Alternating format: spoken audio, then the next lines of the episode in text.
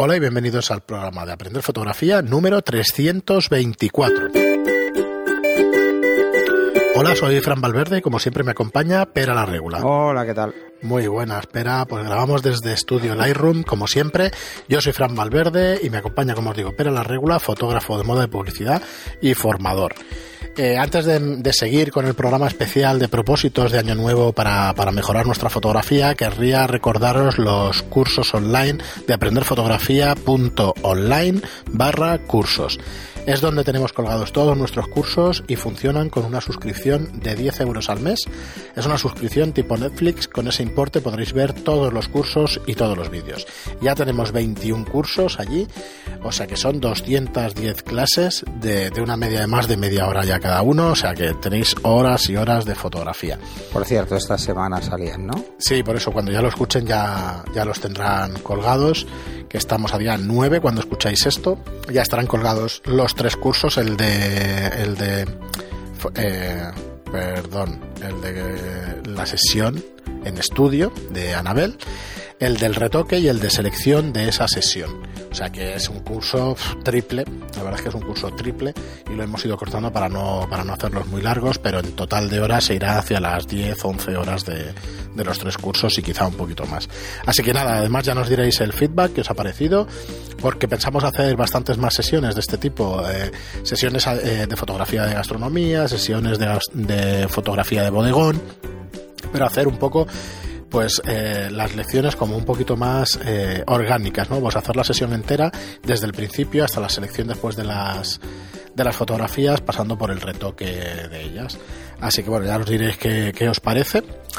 Y nada, espera, vamos a seguir un poco con el con los propósitos de Año Nuevo, donde repasábamos eh, en el programa anterior, decíamos un poco eh, conocer nuestro equipo y leer el manual de la cámara, por un lado, conocer la técnica, que son eh, y luego hacer fotos, ¿no? Esto puede ser los, los consejos más, digamos, más genéricos y que más nos puede costar por estar un poquito abiertos y tal y decir, bueno, mm, vale, sí, conocer nuestro equipo, vale, y leer el manual en mi cámara, vale, conocer la técnica, vale, ¿qué técnica? Pues vamos a ahondar un poco en decir, oye, te, eh, lo tuyo es la fotografía y retrato, ¿en qué técnica te debes basar o qué es lo que deberías conocer? Vamos a tocar algún, algún punto de estos, pues ser un poquito más concretos, ¿vale? Y animar a la gente a hacer fotos mm. o, o, fotografía deportiva, fotografía de otros tipos y eso, por lo menos en las que conocemos, para animar a la gente eh, pues hacer fotos, que como os decía en el programa anterior, es un poco lo que vemos por vuestro feedback. Cuando escucháis el, los programas, lo primero que nos decís, o muchísima gente lo que nos dice es, no veas qué ganas me han entrado de coger la cámara y empezar a hacer fotos. Entonces, mira, como consejo, pues escuchar podcast tanto como este como el resto de, de podcasts que hay en el mercado. En iTunes y en iVoox vais a encontrar un montón de podcasts de fotografía. Y lo primero que deberíais hacer también es iros allí y, y aparte de leer y todo eso, pues la verdad es que escuchar podcast es una muy buena manera también de aprender y de sí. tener ganas y de salir a hacer fotografías. Y nada, si te parece, Pera, para ser más concretos, ¿qué más recomendaríamos para, para hacer fotos. A ver, eh, quizá lo importante es eh, tener claro cuál es el tipo de fotografía que te motiva.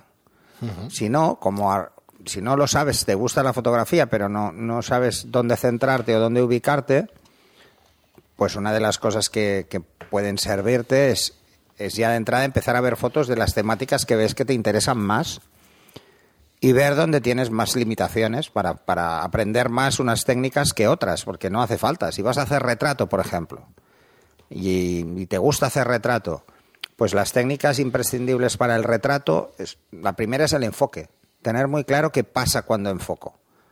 Y cuáles son los puntos, o sea, la parte técnica, ¿eh? ¿Cuáles son los puntos de enfoque más precisos en mi cámara? ¿Por qué usar esos y no usar otros? Técnicas como el enfoque y reencuadre, llegarla a dominar eh, técnicas como, por ejemplo, que son genéricas, eh, pero, por ejemplo, técnicas de... A ver, más que técnicas, es que no son técnicas, pero bueno. Aparte del enfoque, te diría la composición en retrato. Entender cómo transmitir sensaciones en tus uh -huh. fotos de retrato tirando de la composición. Cómo afectan los colores, cómo afecta el encuadre, este tipo de cosas. Es importante saberlo porque entonces tus fotos ganarán mucho. Eh, que es algo en lo que la mayoría de gente cae cuando empieza, no, no, no se da cuenta o porque no tiene cultura visual. O sea, lo más importante para empezar en fotografía es empezar a adquirir una, una cierta cultura visual. Y esto se obtiene, o se, se puede conseguir de diferentes formas. Una es fórmate en temas de composición, o bien ve muchas fotos, pero no de cualquiera, sino de los considerados referentes. Sí, yo diría que no Busca vale cuáles son los en referentes en fotografía, pues de retrato. Sí, yo te diría que no vale meterte en fotos. Instagram a mirar fotos No, no vale, contemporáneas no vale y tal. O sea, claro que vale, ¿eh? pero cuando ya tengas un criterio formado. Pero puede ser frustrante porque Sí. puede parecerte muy impactante una fotografía luego en realidad no ser. y luego resulta que eh, esa fotografía el 50% es Photoshop y no la vas a conseguir hacer. Mm, hay que entender muy bien qué es lo que ve tu cámara para saber dónde está el límite. Por eso es importante lo que decía en el capítulo anterior, conoce tu equipo. O sea, conoce tu equipo y tus objetivos, bueno, tu equipo en general, tu cámara y tus objetivos, para saber hasta dónde pueden llegar. Esto es una discusión, bueno, es un tema que hemos tratado muchas veces, por ejemplo, eh, lo que es la resolución óptica.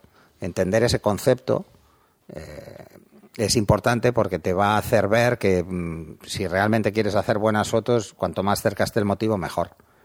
Ahora, que no todo es tirar de focal, ¿vale?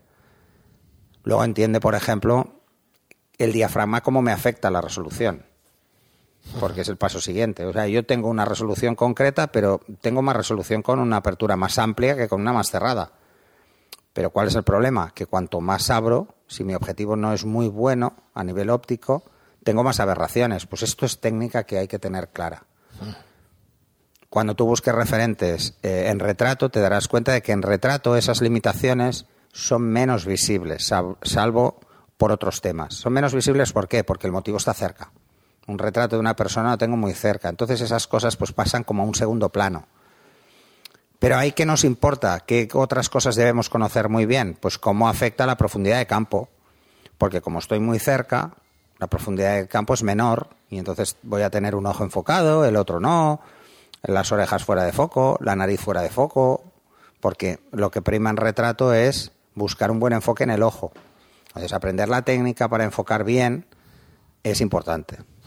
Eh, diréis, bueno, pero es que mi cámara enfoca bien. Dices, bueno, sí, pero hasta que se lo pongas un poco más delicado, un poco más difícil. O sea, nada que te acerques a una cara. Eh, es fácil que los sensores busquen los ojos porque es la zona de más contraste, salvo si la persona lleva barba. Entonces ya no es la forma, no es la zona que tiene más contraste. Puede ser los pelos de la barba. Volviendo al adquirir cultura visual, una buena manera también es irte a todas las exposiciones que te hagan, que se hagan en tu ciudad, en tu provincia. Es más difícil en los pueblos, está claro, pero en todas partes a las que puedas acceder y tal, también es muy importante que vayas. Hay, hay que tener una mentalidad crítica para ver las fotos de los demás, y más si vais a una exposición, porque pensar que las fotografías que se exponen normalmente se consideran más una obra que no una foto, ¿eh? O sea, ya es, el concepto es diferente. Es un conjunto. No vayáis nunca, fotos. es igual que ir al, a- Al Louvre a, a ver cuadros, ¿no? O sea, no vayáis a ver cuadros ni vayáis a ver fotos con mentalidad crítica. ¿Por qué? Porque entonces no entenderéis nada. ¿Y esto es una buena foto? Bueno, es que hay que saber por qué. Entonces, lo de la cultura visual no es solo eh, saber qué hacer, sino saber leer lo que ya está hecho. O sea, entender el por qué una fotografía se ha hecho de una forma determinada o de otra. Eso es muchísimo más difícil. Mucho más difícil. Porque yo he visto gente que va a exposiciones, que lleva cuatro días en fotografía, que no tiene muy claro o le han machacado mucho con la regla de los tercios, y se va a una exposición, ve una foto y dice, "Buah, esta foto, la composición es una mierda No cumple la regla. no cumple los, los tercios. Bueno, no, es que no se limita a eso solo. El plasmar una idea es precisamente la composición es una de las cosas que más cuesta llegar a entender bien y luego empezar a dominarla y no es nada fácil. Porque además, una vez tengo claro la composición, luego hay otra serie de cosas que son casi tan importantes como la composición, que es la teoría del color. Es cuáles son los colores con los que debo jugar. Para mí forma parte, ¿no? De la teoría de, bueno, de la composición y esos los sí, colores. pero es, Es muy es un tema muy amplio. Es un tema muy amplio. Y ahí hay muchas escuelas. Así como, por ejemplo, para composición, casi todos los libros que encontraréis sobre composición, todos la tratan igual, incluso en el curso que tenemos nosotros de composición. Yo lo que he hecho ha sido intentar tratarlo desde la visión unificada de varios, de varios libros que he ido leyendo en estos años. Eh, pese a eso, eh, la interpretación, o sea, intento saltar la, no dejar en manos del que ve el curso la parte de interpretación, ¿vale? Cosa que en algunos libros brilla por su ausencia eh, y supongo que a mí en algún caso también se me ha ido la pinza, ¿eh? Porque no es fácil a veces explicarlo, es más fácil coger la cámara y hacerlo que, no explicarlo. Y luego hay algunas reglas de composición que, con ejemplos se entienden mejor. Sí, pero hay reglas de composición que es muy difícil explicarlas. Es como si intentas explicar con una fotografía la divina proporción. O sea, es casi imposible que la gente lo entienda si no dibujas eh, el, círculo, el ¿no? Mm, cuesta, cuesta entender. Entonces, esos conceptos son, son diferentes. Pero luego, por ejemplo, en cuanto a, a, la gestión del color, todavía hay más escuelas. O sea, porque depende mucho, porque es una cosa que ha afectado mucho a lo largo del tiempo. La composición en fotografía y en pintura es parecida, no es igual, hay que decirlo, porque no funciona del todo igual, porque la percepción que tenemos de una imagen real es muy diferente a la que tenemos de, un cuadro. En un cuadro no vamos a ver el detalle del ojo, porque no nos importa, porque nos importa la composición general, y en un retrato sí que nos fijamos en detalle. Eh, nuestro cerebro funciona de forma diferente porque una cosa la interpreta como una imagen real y la otra no. Entonces, por eso ha habido épocas, mm, hace unos años hubo una muy fuerte, sobre eh, el procesamiento extremo de las fotografías que ha vuelto a, desuso. O sea, eh, es cíclico esto, ¿eh? ¿Por qué? Pues porque fue un momento de crecimiento muy extenso de las herramientas de edición gráfica. Empezaron a aparecer herramientas cada vez más potentes, entonces la gente pensaba que tenía la necesidad de usarlas y de hacer imágenes como muy vistosas. Pero la percepción que tiene el ojo humano de la realidad es muy diferente y entonces se confundía eh, bastante. Esas tendencias que van cambiando con el tiempo son mucho más aplicables en temas de gestión de color, por ejemplo, porque cambian, las percepciones cambian en función de, lo que vemos, cosa que en la composición ya no pasa. No pasa porque es algo que lleva mucho más tiempo. ¿eh? Esto, esto, es así. O sea, antes no se podía jugar con el color como ahora. Antes una imagen tenía un color y yo podía jugar ligeramente con ese color al revelar una foto o tal cosa que en pintura siempre he podido jugar con el color. En fotografía, ¿qué pasa? Que a la que empezó a tener el mundo digital mucha más potencia en cuanto a equipos, pues se ha llevado mucho más lejos el tema del color. Entonces están apareciendo. A ver, eh, uno de los cursos más útiles hoy en día para cualquier fotógrafo, y que acabaremos haciendo uno en breve, es colorimetría. Es cómo jugar con el color con una imagen digital. Mm. En los últimos. Em, es que últimamente tutoriales has estado haciendo un montón de, tutoriales. que me habéis enviado y que los hemos ido subiendo a, YouTube y tal. Por cierto, hace un llamamiento porque ya lo hicimos en otros programas que no sé si ya lo han escuchado los oyentes. Sí, aquí tenemos un mensaje. Dice: Te envío una de aves, de enviarme fotos de lo que veáis. Que sean de pájaros, sí. Eh, llevo ya como cinco tutoriales. Vale, vale. Que lo sepáis. O sea, ya hay cinco fotos que he explicado cómo las retocaría yo. Ahora voy a retocar unas que me han enviado que era un paisaje Vale. Que no, a ver, un paisaje, diré lo que yo le haría, ¿eh? Sí, sí, sí. Porque a ver, la visión de la foto es distinta del que ha hecho la foto del retocador, ¿eh? Es muy diferente. O sea, un paisaje es, es muy diferente que un retocador le saque partido si no eres mm. tú, porque un paisaje es mucho más personal que un retrato. Un retrato es mucho más. Eh, estás mucho más influenciado por lo que pide el mercado, de alguna forma. En un paisaje te puedes encontrar que el mercado te pide que sea vistoso y se te vaya la pinza. Y a ti te gusta más apagado. Y a, ti te gusta como, o no apagado, pero sí, por ejemplo, me enviaron... Por decirlo de alguna manera. me encanta, de hecho yo no le haría nada, pero vamos a jugar un poco con él, que es un paisaje de que es como una playa con piedras y hay un, niño, parece, y un perro. Muy lejos, pero es totalmente calma, es una calma brutal, ¿no? Bueno, pues, ¿qué se me ocurrió de entrada? Cambiarle el cielo, porque el cielo era absolutamente eh, monótono. Era, no había nada, ni una nube, nada. Ajá. y ocupaba la mitad del encuadre. Entonces, ¿sabes? Le faltaba algo así. Yo habría hecho un encuadre que quitara cielo, probablemente, Sí, sí. porque no me aportaba y no me da tanta profundidad. Cuando hay mucho cielo, tienes la sensación de que el paisaje es más pequeño. Ajá. Cuando hay mucho cuando hay poco cielo, parece que es más profundo, porque todos asumimos que al mirar a cualquier paisaje vemos tanto cielo que la sensación no es la misma, pero si cogemos el mismo paisaje, probarlo vosotros, ¿eh? Si estamos mirando un paisaje en línea recta, en un ángulo totalmente recto, eh, pues sea paralelo al suelo, os daréis cuenta de que el paisaje se ve majestuoso, pero por el entorno. Pero si miráis hacia abajo, se ve mucho más intenso, porque veo detalles del paisaje, cosa que si miro al fondo no los veo. Entonces, si es muy largo porque hay mucho cielo, no me fijo en los detalles. Y en esa foto pasa esto. Entonces, podría hacer un reencuadre y ya está. O bien meterle un cielo que llame tanto la atención como el primer plano, cosa que no. Y en eso estoy, por eso todavía no la he editado. Eh, lo, lo que he hecho ha sido editar sobre todo fotos eh, de retrato. Ahora me han pasado también un retrato de grupo. que, no- que, a ver, está muy bien, ¿vale?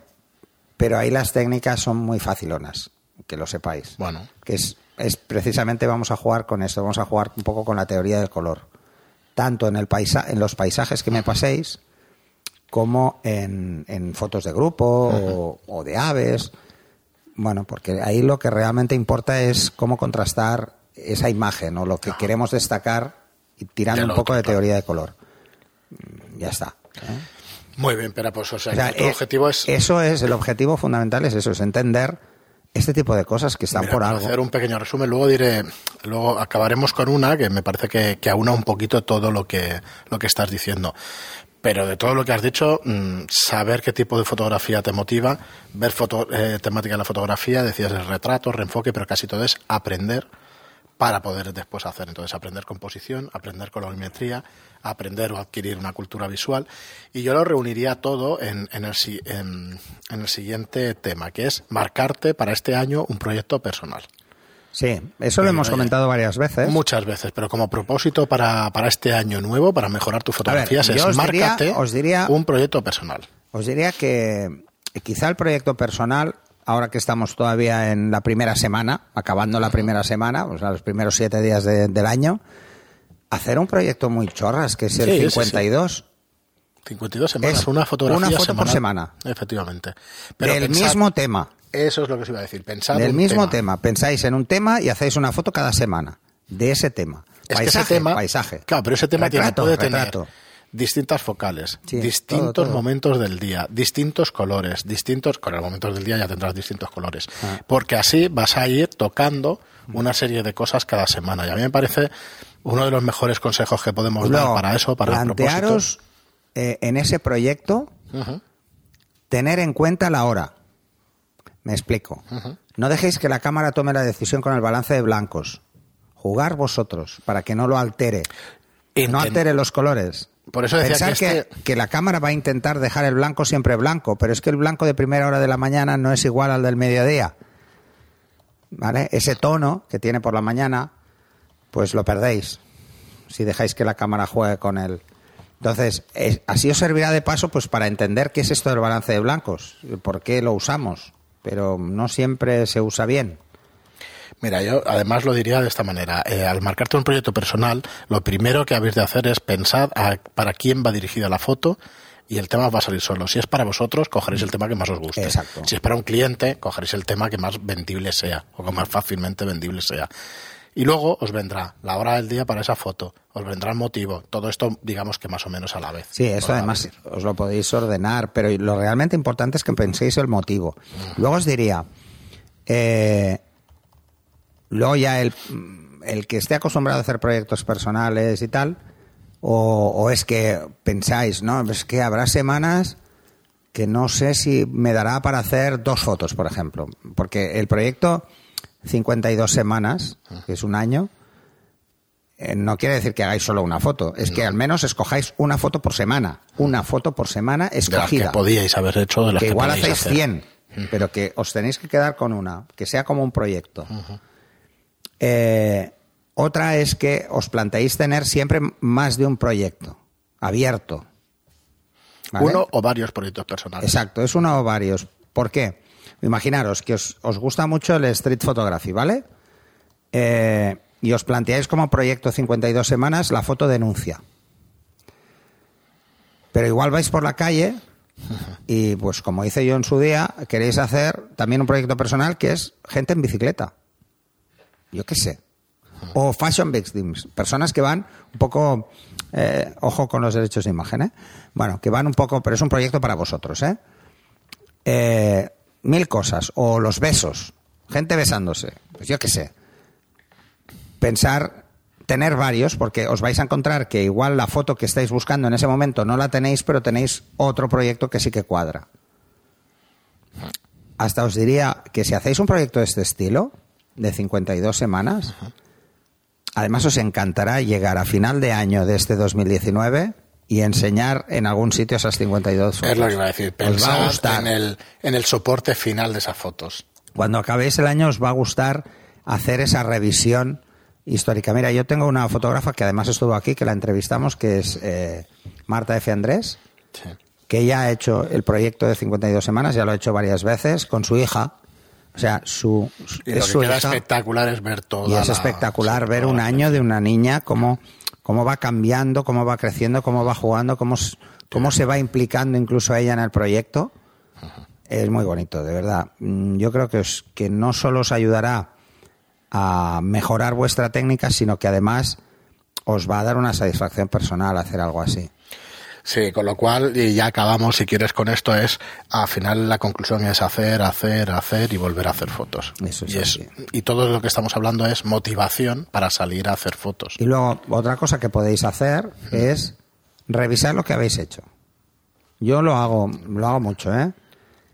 Una foto que, que hicisteis igual hace un año, volverla a mirar pero no veáis lo que le habéis hecho a la foto, sino mirarla otra vez, pero con ojos nuevos. Sí, lo que te dice hoy en día. Lo que te dice hoy, porque igual lo que te dijo hace un año, te lo dijo en un momento tuyo diferente al que estás hoy.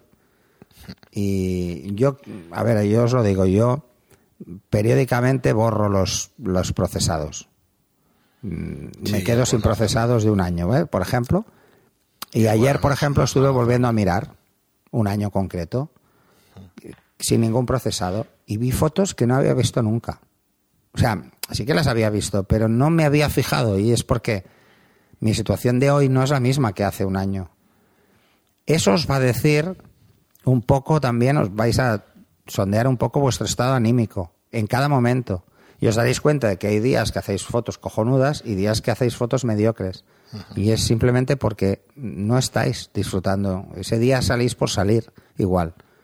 Y entonces se nota en las fotos, eso se nota mucho. El día que sales a hacer fotos porque toca, porque os habéis juntado en una quedada, por lo que sea, y otra es porque, ostras, te has juntado en una quedada, pero es que hacía mucho que no ibas. Claro, y además, has pensado, y además has pensado en lo que vas a hacer o lo que vas a intentar por lo menos hacer. ¿eh? entonces, probablemente, eh, un poco para ayudaros en eso, y os y recomiendo que los que hagáis quedadas en otros lugares de hagáis lo mismo. Este año Mira, me voy a poner un, propósito personal. Las quedadas que hagamos en Barcelona serán temáticas. O sea, cada vez que salgamos será un tema. Buscaremos hacer fotos de un tema concreto dentro de lo que es pasear por la ciudad, ¿eh? Pues, por ejemplo, farolas. Pues vamos a hacer fotos diferentes de las farolas de la ciudad. O, tal, o darle una visión diferente a eso. O escaparates o, cualquier O vamos a hacer una salida de de denuncia, pues papeles en el suelo, ese tipo de cosas. Porque eso es muy interesante porque agudiza un poco los sentidos y nos ayuda a ver cosas que igual no veríamos. A buscar, a, sí, sí, a darle vueltas. Yo me, se me está pasando por la cabeza los escaparates, ¿sabes? El tema de la decoración escaparate, que es importantísimo para para todo. Y es complicada esa fotografía. Haremos igual una salida de arquitectura. Hmm. Pues igual nos vamos a hacer fotos modernistas, solo vamos haciendo una ruta, pues la Barcelona modernista, y hacemos fotos a esos edificios. Sí, además eso te, obliga a pensar, porque hemos visto tanta foto de la Barcelona modernista que a ver cómo eres original. Sí, ¿eh? Y es cambiar un poco, ¿eh? A veces O igual hacemos otra, otra quedada y llevo un par de modelos y hacemos fotos. Por cierto, espera, que aquí en directo habíamos dicho Sí. De hacer el 25 de enero, no, el 26, el 19 de enero, ¿cómo lo tienes para, para Meetup?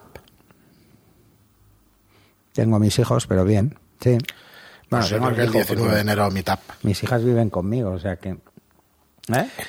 Muy bien. Tengo a- a- es que lo tenemos aquí. Sí, Ven, lo Mario. iba a presentar, lo que pasa es que no sé si... Ven, di hola. Hola Mario, ¿qué tal? Hola. Bueno, puedes decirlo más fuerte. Hola. Bueno, es mi hijo de nueve años, casi diez, Mario La Regula, futuro que, fotógrafo. va, que vaya con la 5D reparada y hoy está contento. Vale, ¿Qué tal Mario? ¿Te estás ¿Quieres aburriendo mucho? Sí. Di algo. Di algo a los ¿Te aburres mucho o no? escuchantes. ¿Te gusta más hacer fotos o escucharnos o qué? Hacer fotos es más divertido. Y Claro. si de verdad os aficionáis a hacer fotos, como mi padre, vais a acabar sobreilusionados, como ha dicho antes, con lo, con lo de escoger un tema y hacer una foto cada semana. Toma ¿Tú ya. ¿Qué fotos has hecho hoy? Eh, hoy hemos salido a hacer fotos. Tienes que acercarte, Mario, al micro. Ah, repartido. Yo he hecho muchas fotos ¿Qué te diferentes. gusta más de hacer fotos? No sé, me gusta hacer fotos Hoy ibas todo. con la idea de hacer fotos al caracol.